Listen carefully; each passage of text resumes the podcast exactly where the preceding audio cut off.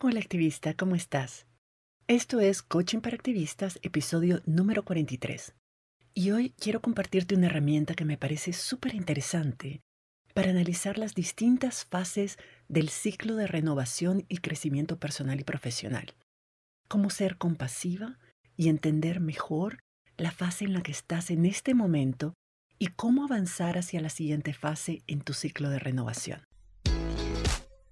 Estás escuchando Coaching para Activistas con Virginia Lacayo, coach, emprendedora, feminista y experta en neurociencia y pensamiento sistémico, quien te compartirá información y herramientas para que puedas conocerte, autogestionarte y lograr los resultados que te propones independientemente de las circunstancias que estén ocurriendo.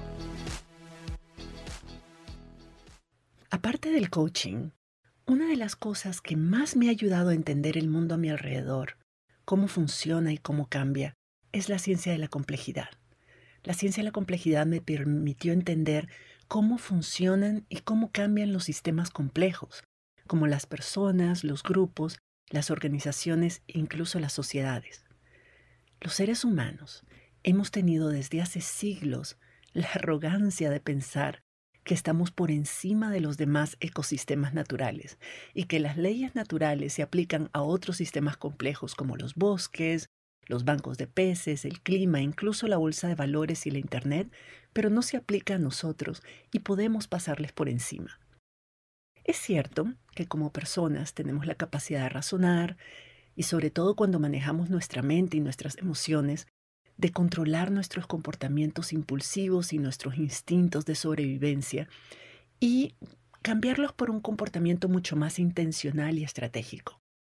Pero eso no nos hace inmune a las fases naturales de la vida en este planeta. Aunque quisiéramos pensar que la vida y que nuestro proceso de evolución es lineal, es decir, que es como una línea continua de crecimiento, la verdad es que todo proceso de evolución es circular, algo así como una espiral. Sí es cierto que vamos avanzando hacia arriba poco a poco, pero no como flecha, sino más bien como una escalerita de caracol. Todo en la vida está compuesto por ciclos que tienen fases más o menos predecibles, y entender estas fases nos puede ayudar no a predecir el futuro y lo que va a pasar, ya quisiéramos, pero por lo menos entender cómo es natural que pensemos, que nos sintamos y que actuemos en cada una de las fases del proceso de cambio, tanto nosotras como el resto del planeta. Por eso decidí hacer este podcast sobre este tema, porque en momentos tan inciertos como estos, en los que las cosas a nuestro alrededor han cambiado muchísimo y de manera súper rápida, vale la pena revisitar algunas teorías que nos ayuden a entender y a darle sentido a lo que estamos viviendo y nos den una guía de por dónde continuar, o por lo menos saber dónde estamos. Algo así como subirnos al balcón para ver las cosas más claras y desde arriba. Yo no sé qué está pasando en tu vida en este momento, ni sé lo que está pasando con tu familia, tu organización o tu comunidad. Pero lo que sea que esté pasando, quiero que sepas dos cosas. La primera es que durante la próxima media hora más o menos estás a salvo y en buenas manos.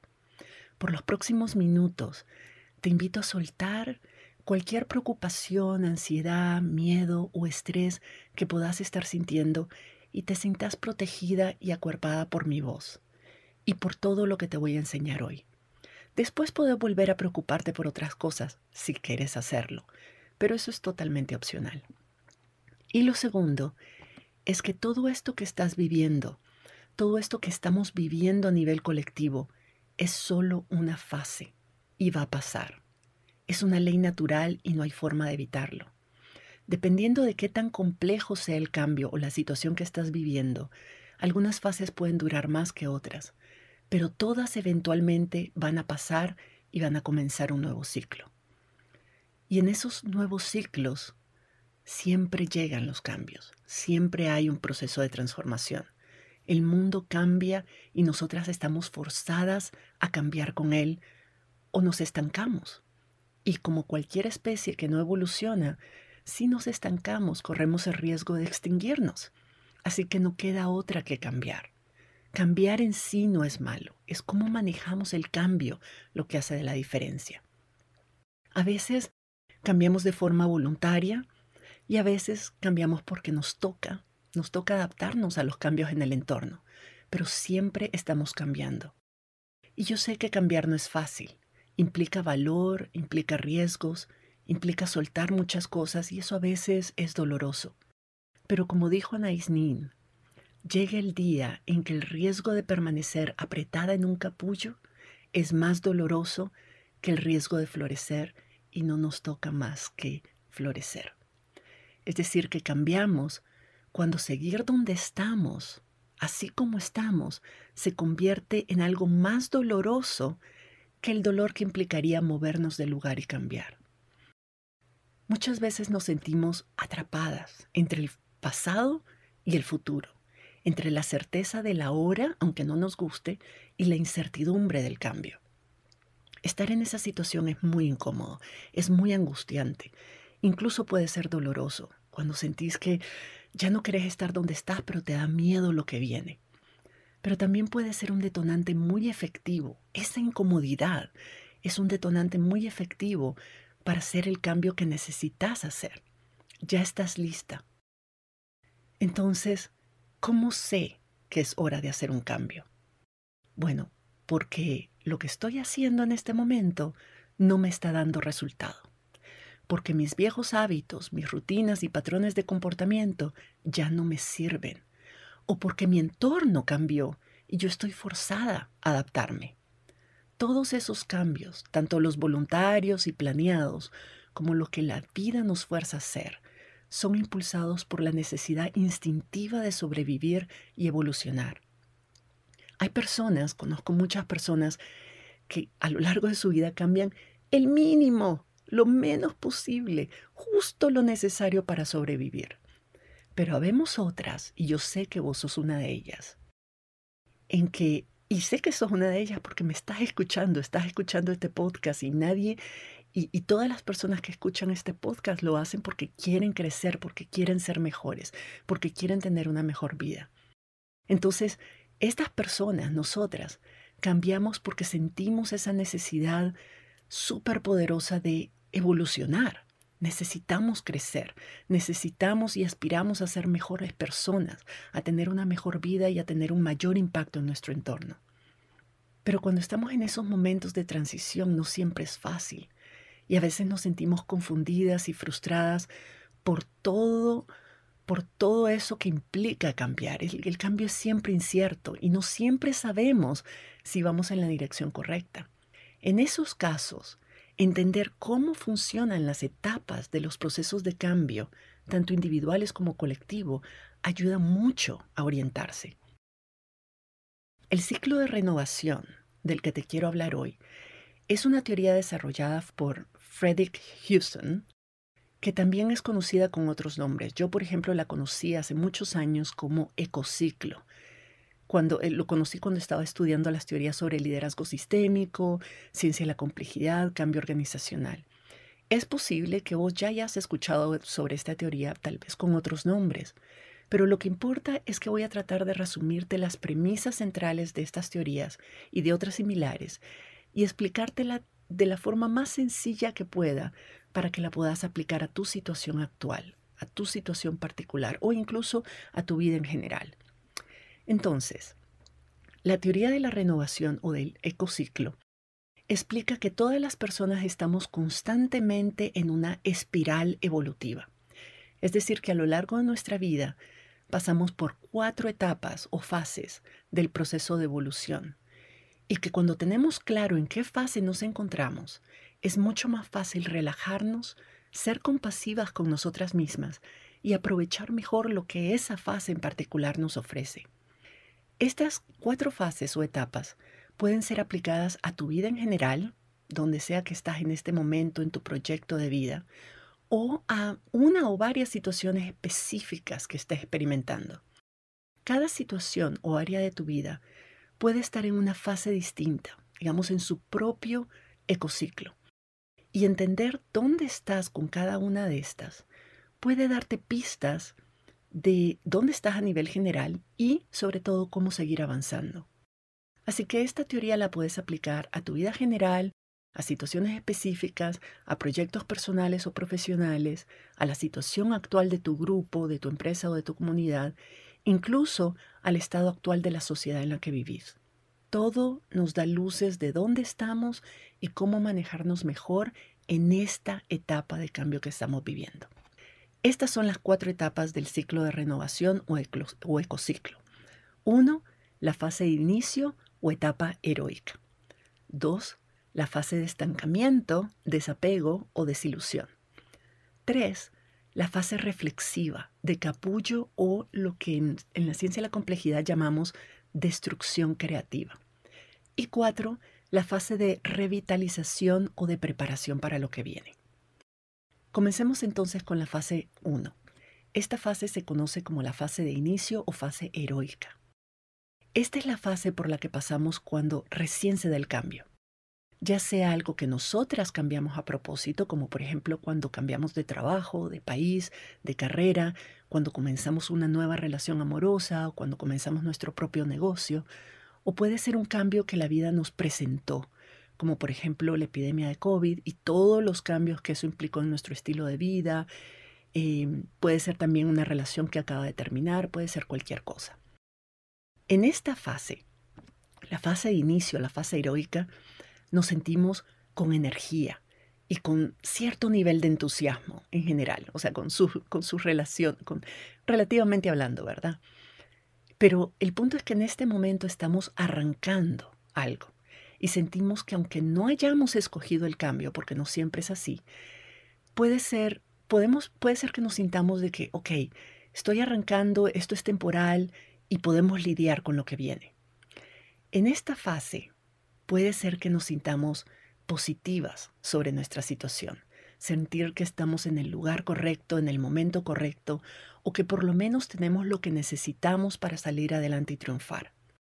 En esta etapa tenemos la energía que necesitamos para enfrentar los retos que en ese momento estamos enfrentando y, tenemos una actitud proactiva en la búsqueda de nuevas oportunidades y nuevos desafíos. ¿Vos te has sentido así? ¿Lográs identificar estos momentos en las distintas fases o áreas de tu vida en algún momento? Yo personalmente me he sentido así muchas veces porque siempre estoy pensando en qué más puedo hacer para apoyar a mi comunidad y crecer, qué más puedo hacer para superar obstáculos. Yo siempre estoy inventando nuevos programas, creando contenidos que ojalá sean de mucho valor para vos. Entonces, esta fase de inicio, de creación, de, de de, de ser como se llama la frase, de ser heroica, ¿verdad? Y yo puedo con todo y, y con el mundo y lo voy a lograr es algo que sucede seguido porque yo misma me lo creo, yo estoy constantemente iniciando cosas. Otra forma de ver la, fase 1 en acción es cuando, por ejemplo, cuando se dio la pandemia de COVID y nos mandó a todas a trabajar desde la casa, las que estábamos trabajando fuera, ¿verdad? Ese es un cambio que tal vez no deseábamos tener, no esperábamos ni siquiera, y a muchas incluso nos asustó la idea al inicio.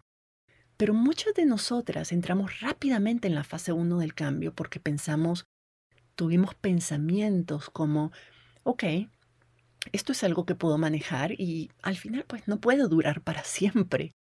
O incluso cosas como, esto tiene algunas ventajas, voy a ahorrar en gasolina, voy a tener más tiempo con mi familia, voy a trabajar más a mi ritmo. Este tipo de pensamientos generan emociones como la creatividad, el ser más estratégica, curiosa, decidida, con mentalidad abierta, optimista. Acordate que los pensamientos que tenemos es lo que determina nuestro estado de ánimo y la forma en que abordamos los problemas y los cambios. Ahora, no todo el mundo pasa por la fase 1. Algunas personas pasan directamente a la fase 2. Pero en todo caso, o, la fase 1 les dura un segundo, ¿verdad? Pero en todo caso, y aunque la fase 1 se demore un gran rato, eventualmente vamos a pasar a la fase 2. La fase 2 es la fase de la desilusión. Entramos en esta fase porque con el tiempo nos volvemos complacientes, nos acomodamos y dejamos de retarnos y esforzarnos, incluso podríamos aburrirnos con lo que estamos experimentando, con nuestro proyecto, con esta fase de vida, con todo lo que pensábamos que iba a ser y no está haciendo. O quizás en nuestro entusiasmo y en nuestro estado energético empezamos a asumir demasiadas responsabilidades y a meternos en un montón de cosas y casi sin darnos cuenta nos abrumamos. Eso me pasa muchísimo a mí. Y eso es lo que me hace, me empuja a la fase 2. Hay, por supuesto, también algunos factores externos que pueden afectar cómo nos sentimos acerca de nuestro proyecto, de nuestra vida en general, o un cambio de política o un cambio en la cultura organizacional podrían ser suficientes o suficientes razones para desencadenar ese descontento y entrar en la fase 2 incluso un pequeño cambio en nuestro rol, por ejemplo, en la relación de pareja o en nuestro, en nuestro proyecto, en, nuestro, en nuestra situación laboral, puede ser suficiente para llevarnos a ese estado de desilusión. Entonces, la fase de desilusión o de estancamiento obviamente no va a sentirse bien, ni es el lugar donde deberíamos quedarnos por mucho tiempo. Es una fase totalmente normal del ciclo de cambio de transformación, pero no es una fase agradable de sentir. Cuando entramos en la fase 2, es probable que nos sintamos infelices, negativas con respecto a nuestro proyecto o a nuestra vida en general y sintamos que no podemos hacer mucho para cambiarla, o sea, que no, no sabemos qué hacer para mejorar eso. Esta fase se caracteriza típicamente por una sensación de que sabemos lo que no queremos, pero no somos capaces de articular claramente lo que sí queremos. Lo que sucede en esta fase es que nos aferramos a, a, las ideas que teníamos de lo que debería ser, a nuestras expectativas y a nuestros planes, y no aceptamos que las cosas están cambiando y que debemos soltar algunas cosas y adaptarnos a esos cambios. En esta fase sentimos que todo está mal, y que todo lo que hacemos nos sale mal y que nada va a funcionar. Es una fase súper negativa de alguna manera, o sea, en nuestra, en nuestra mentalidad, ¿verdad? Muchas de las miembros de mi programa Indomable, por ejemplo, se quejan con frecuencia de esta fase. Pero irónicamente, muchas también se acomodan a esta fase es como si, como si se acostumbraran a sentirse así y tampoco hacen como mucho esfuerzo por salir de ahí, porque aunque es desagradable, es una sensación familiar para nuestro cerebro, que ya sabemos que es siempre pesimista, ¿verdad?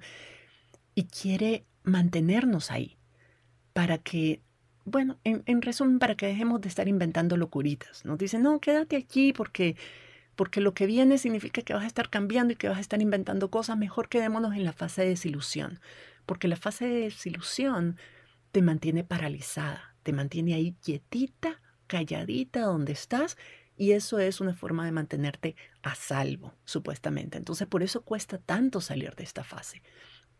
En esta fase de desilusión, precisamente por la forma en que nuestro cerebro funciona, no avanzamos porque nos enfocamos y nuestro cerebro nos empuja a enfocarnos en ver que todo, todo está mal y en ver, y en ver todo lo que está mal. Y eso por supuesto nos abruma y crea esa especie de parálisis emocional. En esta fase, como te decía, tu cerebro empieza a mandarte pensamientos como, espérate, espérate, esto no es, esto no es lo que pensábamos, esto está más difícil de lo que yo pensaba que iba a ser. O, ay, la verdad es que ya no quiero esto. Eh, solo quiero que las cosas vuelvan a ser como eran antes. ¿Cuándo va a terminar todo esto? Esto no es justo. Eh, no, la gente, no, los políticos no están haciendo las cosas bien. El mundo no va bien. Y cosas como esas. Esas son las, las frases que vienen a nuestra mente que nos empujan a entrar a la fase 2 y que nos mantienen en la fase 2. Entonces, claro, en la fase 2 comenzamos a sentir emociones como desánimo, frustración, miedo, preocupación, culpa, crítica, lástima por nosotras mismas, resentimiento, cólera, o sea, todas esas emociones. Y muy probablemente no seas la única que está pasando por esa fase. Si le estás viviendo en este momento, hay muchas personas viviendo esa fase en este momento. Sobre todo si es algo, si es por una razón que nos afectó a todas, a todas las personas en un sector o en un país, es posible de que todas esas personas estén de alguna manera sintiendo lo mismo y estén estancadas en la fase 2 en relación a esa situación en particular. Otra de las cosas que son muy, muy familiares, muy, muy comunes en la fase 2 es que empezamos a culpar a las circunstancias o a otras personas por lo que nos está pasando. Cuando acusamos o señalamos con el dedo o criticamos o nos gritamos unas a otras, probablemente estemos todas en la fase 2 de algún tipo de cambio. Hemos visto estos comportamientos alrededor de temas como la pandemia o los cambios políticos en el país. La gente se vuelve cada vez más crítica sobre el manejo que las autoridades están haciendo de esa situación, de cómo la están manejando, o la forma en que otras personas responden o no a nuestros esfuerzos. Todo eso ocurre por la forma en que estamos pensando sobre el proceso de cambio cuando nuestras expectativas iniciales son muy altas y no logramos alcanzarlas con toda, pues, con la velocidad con la que hubiéramos deseado alcanzarlas. Y ya sabes, mientras no cambiemos la forma en que estamos interpretando una situación o pensando sobre esa situación, pues nuestras emociones no van a cambiar y no van a impulsarnos a una acción que nos permita salir de ahí. Se vuelve una especie de círculo vicioso. Afortunadamente, la mayoría de nosotras llegamos a un punto en que incluso nosotras mismas nos cansamos de sentirnos estancadas. Nos cansamos de oírnos repetir la misma cantaleta siempre y entonces decimos, no, espérate, hasta aquí. Y empezamos a tomar medidas para salir de esa fase, para salir del estancamiento. Entonces tal vez decidimos hacer una serie de pequeñas mejoras, de ajustes. Puede que cambiemos nuestro horario de trabajo, los roles en la casa, incluso podemos meternos a algún curso o aprender otra forma de lograr los mismos resultados. O sea, hacemos como pequeños ajustes para ver si logramos salir de ese estancamiento. Y a corto plazo, es probable que sintamos que estamos volviendo a la fase heroica. O sea, por un momento podemos volvernos a sentir entusiasmadas, con esperanzas, con expectativas, optimistas, por lo menos un ratito. Y eso es lo que Hudson llama una mini transición. Entonces, esta mini transición es como estar yendo y viniendo entre la fase heroica y la fase de desilusión. Y esa mini transición puede durar un buen rato. Yo, yo me la paso, yo me paso un montón de veces en esas mini transiciones porque he trabajado mi mente y mis emociones para no dejar que me paralicen por mucho tiempo. Pero en algún momento, todas comenzamos de nuevo, incluso yo comenzamos de nuevo a repetir el patrón que reconocemos, o sea, y empezamos a reconocer que quizás lo que hace falta no es esos ajustes pequeños y esos cambios pequeños, sino un cambio más radical y duradero. Esas mini, mini transiciones pueden durar un rato, pero no nos permiten avanzar tanto. Vamos de un lado para otro hasta que decimos no. Esto no es suficiente. Necesito hacer algo más. Necesito hacer un cambio más radical. Eh, incluso acontecimientos importantes en la vida como el divorcio, un duelo, un cambio forzado de casa o de país, puede puede hacernos pasar por una mini transición y hacer que miremos, puede, eh, a ver, puede hacernos pasar por una mini transición, pero después forzarnos a mirar hacia adentro y preguntarnos, ¿qué es lo que realmente quiero? ¿Qué es lo que realmente me importa en ese momento? Aquí es cuando pasamos por fin a la tercera etapa o tercera fase del ciclo de evolución, del ciclo que Hudson eh, describe como la fase reflexiva. La fase reflexiva es una especie de tiempo de espera o de introspección. Esta, esta es una fase en la que nos tomamos el tiempo para buscar las respuestas dentro de nosotras mismas. Aquí buscamos descubrir valores, creencias, aspiraciones, sueños profundamente arraigados. Es posible que hayamos pasado años tratando de ignorar o enterrar esas cosas porque no teníamos tiempo, porque simplemente estábamos viviendo en piloto automático. Pero llega un momento en que la vida misma, como parte de un ciclo natural, te fuerza a hacer un alto y decir, no, Yo ya no encuentro las respuestas afuera, necesito ir adentro mío y buscarlas ahí. Entonces, a diferencia de la fase de desilusión, esta fase se trata de aferrarnos a lo que queremos. Más bien, de no aferrarnos a lo que queremos, a lo que creíamos que queríamos. O sea, la, la fase de desilusión es cuando estamos apegadas a nuestras expectativas originales y queremos, es que queremos que las cosas sean así como lo pensé y que sean en el momento en que lo pensé. Cuando entras a la fase 3, esta es una fase que de alguna manera, ya sea que lo hagas naturalmente o que te veas forzada a hacerlo, es una fase que te invita a soltar, a dejar ir, a soltar esas expectativas iniciales y a revisar entonces qué. Esta es la, fase, la etapa en la que desechamos las cosas que no nos sirven. Todas esas cosas que podían a lo mejor mantenernos estancadas, incluyendo nuestras expectativas, incluyendo la forma en que pensábamos sobre nosotras mismas, las creencias que teníamos.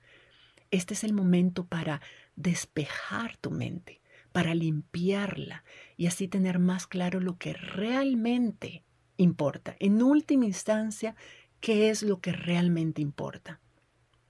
Este es un momento para profundizar, para descubrir sueños, esperanzas, aspiraciones, valores, creencias que tenemos que son realmente importantes y aceptar y dejar ir las cosas que ya no son útiles o que ya no son relevantes para nosotras. Y entonces crear condiciones para adquirir nuevos conocimientos y nuevas habilidades para salir adelante. En esta etapa es posible que, y es muy común, que decidamos buscar ayuda, buscar ayuda externa. Eh, a medida en que empezamos a explorar lo que está sucediendo a nivel interno, empezamos a buscar respuestas en nosotras, pero también a tratar de encontrar otras perspectivas, personas o cosas que nos ayuden a entendernos mejor, aclararnos mejor. Algunas personas se acercan a Dios si comparten esa creencia, o de pronto empiezan a hablar más con algunas algunos familiares cercanos o con amigas cercanas, o esta es una fase en la que muchas personas entramos a un programa de coaching o de terapia. En todo caso, es súper importante en esta fase de reencuentro, de revisión, de búsqueda interna, buscar otras perspectivas sobre las cosas. Y, no es siempre fácil hacerlo solas, entonces es súper valioso realmente buscar ayuda, tener ayuda, tener grupos de ayuda, tener tu propia coach, tener, eh, recibir terapia para ir realmente, realmente a fondo, no quedarte en las mini transiciones, sino ir realmente a fondo y encontrar lo que es esencial. Digamos que en esta etapa se trata de un reajuste de prioridades, es una especie de botón de reinicio que ocurre dentro de nosotras. En esta etapa, mientras estamos viviendo todo eso, empezamos a sentir emociones distintas y así es como distinguimos que estamos entrando en esa etapa, en la fase 3. Sentimos más humildad, más un sentido de entrega, de resignación, pero no resignación como, ay, no hay nada que hacer, sino de aceptación de la realidad y a veces para muchas de nosotras incluso una sensación de paz y de alivio. Y te digo que a veces se siente como un alivio porque se siente, se siente un alivio cuando dejamos ir las expectativas que teníamos en la fase 2. Esta fase es la fase en la que el cuidado personal, eh, el autocuido, ¿verdad? Que yo llamo, y el autodescubrimiento se convierten en una prioridad. Es una fase de curación, de sanación personal, a nivel sobre todo mental y emocional. Entonces, una vez que nos conocemos mejor, una vez que pasamos por esta fase, que realmente fuimos al fondo y entendemos mejor lo que es más, lo que es realmente importante para nosotras, que tenemos más claro lo que tenemos y lo que realmente importa, podemos pasar a la fase 4. La fase 4 es la fase de la revitalización. Es la fase en la que comenzamos a mirar de nuevo hacia afuera en busca de nuevas oportunidades, de nuevos aprendizajes, de nuevos contactos que nos ayuden a prepararnos para comenzar la fase heroica de nuevo de ese nuevo capítulo de vida que estamos iniciando.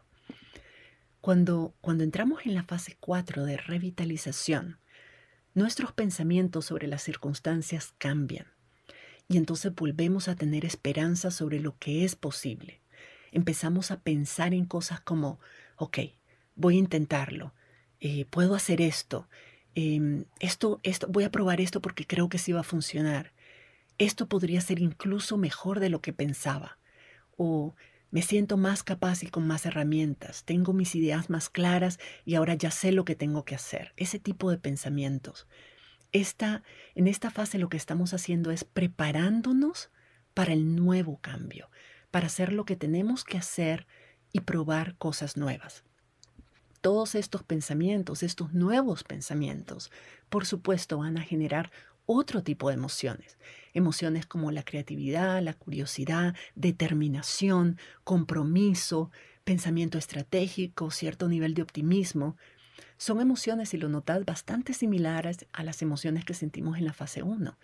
Por eso la fase 4 se siente bien, se siente rico, porque estamos regresando a la fase heroica, regresando a la fase 1. Pero no importa en qué fase estés o cuánto te dure, todos los procesos de la vida son circulares. Tarde o temprano vamos a superar una fase, pero tarde o temprano las otras fases también van a venir. También quiero aclarar que, aunque el ciclo de renovación es circular, incluso dentro de esa circularidad las cosas no son lineales. A veces esa es parte de la complejidad de la vida. A veces entramos y salimos de una fase y volvemos a las anteriores una y otra vez hasta que eventualmente completamos el círculo y podemos avanzar con el siguiente capítulo de nuestra vida. Puede, puede parecer que a veces nos saltamos una frase. Y lo que yo creo que sucede es que si sabemos cómo manejar nuestra mente y nuestras emociones, tal y como yo te enseño a hacerlo en mi programa Indomable, es probable que hayas pasado por alguna fase y la hayas superado rápidamente porque supiste manejar los pensamientos que podrían haberte mantenido estancada en esa fase por más tiempo. Entonces, el punto es que todas vivimos la fase, pero en la forma en que si logramos manejar nuestra mente y nuestras emociones, podemos pasar podemos sobrellevar y, salir más rápidamente de esas fases que son de estancamiento, que son más incómodas y entrar a la siguiente fase con más facilidad y con más rapidez. Si en este momento, pensando en las cuatro fases, si en este momento estás en la fase 2, si estás cansada, si, si, estás cansada, si te sentís ansiosa, enojada, abrumada o lo que sea que puedes estar sintiendo acerca de cualquier cosa que esté sucediendo en el mundo, en nuestro entorno o en tu vida personal, te invito a entrar en la fase 3, a buscar apoyo externo, a entrar a un proceso de retrospección, de introspección, donde puedas revisar cosas, conocerte mejor, conocer mejor quién sos vos ahora, en este momento, y qué querés ahora, en este momento para tu vida. Cuando entramos en, esa fase, soltamos las expectativas de lo que pensábamos que tenía que ser o que iba a ser y empezamos a encontrar otras respuestas. Y esta es una fase en seguir, en lugar de seguir en la fase 2 peleando con lo que es, peleando con la realidad y enojada porque no es como quisieras. Esta es una oportunidad de decir, bueno, si estoy en esta situación, lo que necesito es aceptar las cosas como son, soltar mis expectativas y buscar dentro mío, entrar en, el capullo, porque el capullo es lo que te permite convertirte en mariposa después. Pero tenés que entrar en ese capullo. Y el capullo, yo no sé si te he contado la historia de, me encanta a mí el saber cómo realmente funciona el proceso de metamorfosis de la mariposa. Cuando la mariposa, cuando la oruga entra en el capullo y se, y se, forma el capullo, ella se forma el capullo alrededor. No es que está ahí el gusanito sacando alas, no. El, la oruga se desintegra, literalmente se desintegra, deja ir su forma, deja de ser lo que es.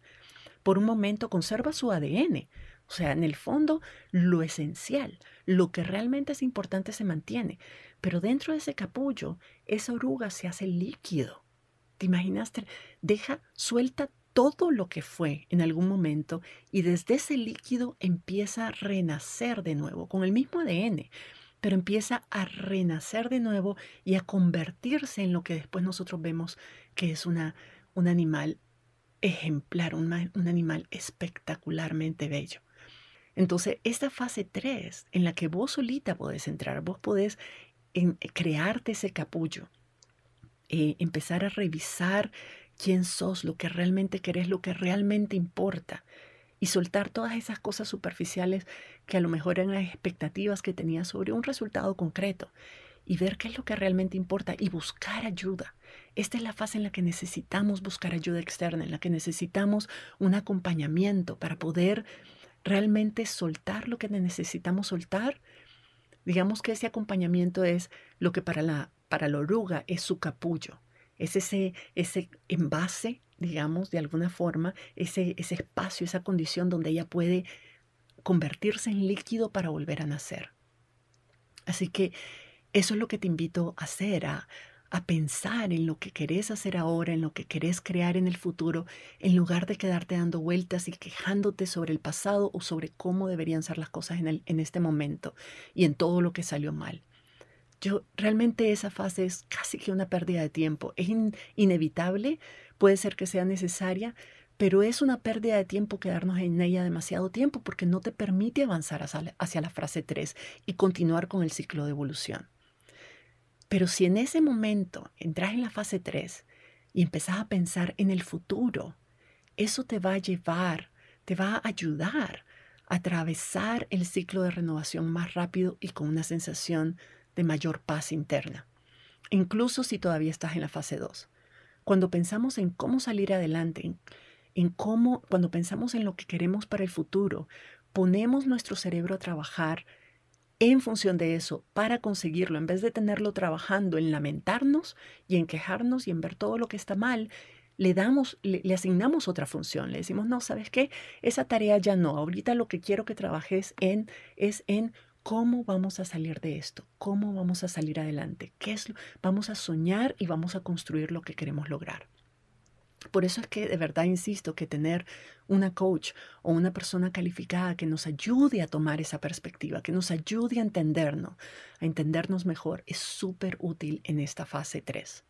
Nos permite liberarnos de las historias y las creencias limitantes que nuestra mente nos pone para mantenernos estancadas y ver ¿Qué otras opciones tenemos realmente disponible para poder avanzar? Y también nos ayuda a inventariar, a apreciar nuestras fortalezas, los recursos que tenemos disponibles y a confiar que somos capaces de enfrentar lo que venga y enfrentarlo con éxito. Ese es, ese es el ADN, o sea, el ADN de la mariposa es su fortaleza, es su capacidad de convertirse en mariposa. Entonces, eso es lo que ella conserva en ese proceso de, metamorfosis antes de convertirse en, en la mariposa que va a ser. Yo manejo muchas herramientas de auto-coaching y eso me ha ayudado un montón. Pero cuando reviso este modelo del ciclo de la renovación, esto es para compartir mi propia reflexión sobre estas cuatro fases, me doy cuenta de que la mayor parte de mi vida, como muchas de las miembros de mi programa Indomable, yo he tenido un montón de mini transiciones. Me he quedado mucho en las mini transiciones, yendo y viniendo entre la fase heroica y la fase de desilusión. Y he estado haciendo varios ajustes para, bueno, siempre, siempre estoy haciendo ajustes para regresar a la fase heroica cada vez que sentía necesario, pero, pero no siempre ha sido fácil. Y he tenido muchos momentos, sobre todo este año, en los que me he dado cuenta de que mi enfoque está cambiando y que ahora me siento, lo siento en mi, en mi ser, lo siento en, en las tripas. me siento obligada a hacer cambios más radicales en mi vida, incluso en mi empresa, ¿verdad? En mi propio negocio. Yo ahorita siento de que ya es hora de ir más allá de las mini transiciones y realmente volver. Esta es otra etapa, estoy empezando otro ciclo en, que, en el que estoy regresando al capullo No significa que tengo que aislarme del mundo y que voy a dejar de grabar el podcast o dejar de, de estar en las redes o dejar de hacer coaching o de... No, o sea, puedo seguir haciendo lo que estoy haciendo, pero de manera paralela estoy empezando voluntariamente, intencionalmente, a entrar en una fase 3 para volver a revisar, para entender a fondo de nuevo qué es lo que me motiva, qué es lo que realmente necesito soltar, qué es lo que necesito cambiar para lograr lo que realmente quiero, lo que realmente en última instancia es lo más importante para mí. Y no sé, honestamente, dónde me van a llevar estas reflexiones y estos cambios. Pero sea lo que sea, estoy segura de que seguir haciendo coaching y ser parte de una comunidad de mujeres como vos va a seguir teniendo un rol súper importante en ese nuevo capítulo. Así que manténganse en sintonía porque ya se enterarán. En fin, espero que este episodio y esta herramienta del ciclo de evolución o del ecociclo te sean útiles a vos para evaluar en qué fase del proceso de cambio estás en estos momentos y que eso te permita vivirla con compasión, esa fase, con compasión hacia vos misma, pero también compasión hacia otras personas que a lo mejor están en la misma fase y te permita avanzar hacia la siguiente fase lo más rápido posible y de la forma más tranquila, serena y confiada posible. Como absolutamente todo lo que comparto, quiero aclarar que esto es solo una herramienta y que como tal no se aplica al pie de la letra en todos los casos y a todas las personas. Es solo una guía para ayudarnos a entender mejor lo que estamos viviendo. Y por último, cerrar eh, ofreciéndote, invitándote de que si no has recibido nunca coaching y estás en esa fase 2 o en la fase 3, esta es una linda oportunidad para darte ese regalo. En mi programa Indomable aprendemos a desarrollar resiliencia emocional, a pensar intencionalmente para lograr esos resultados que queremos con menos esfuerzo, a entrar hacia adentro, a mirarnos hacia adentro y conocer la, la persona extraordinaria que realmente somos y a mejorar la relación que tenemos con el dinero, con el tiempo, con nosotras mismas y con otras personas, a sentirnos mejor y más empoderadas, no importa las condiciones y las adversidades que se nos presenten. Así que si no tenés una coach aún, yo estaría súper honrada de ser tu coach. Gracias por tu confianza y nos escuchamos en la próxima. Si te gustó este episodio, dale like, suscríbete para no perderte el próximo y compártelo con otras activistas, por aquello del buen karma.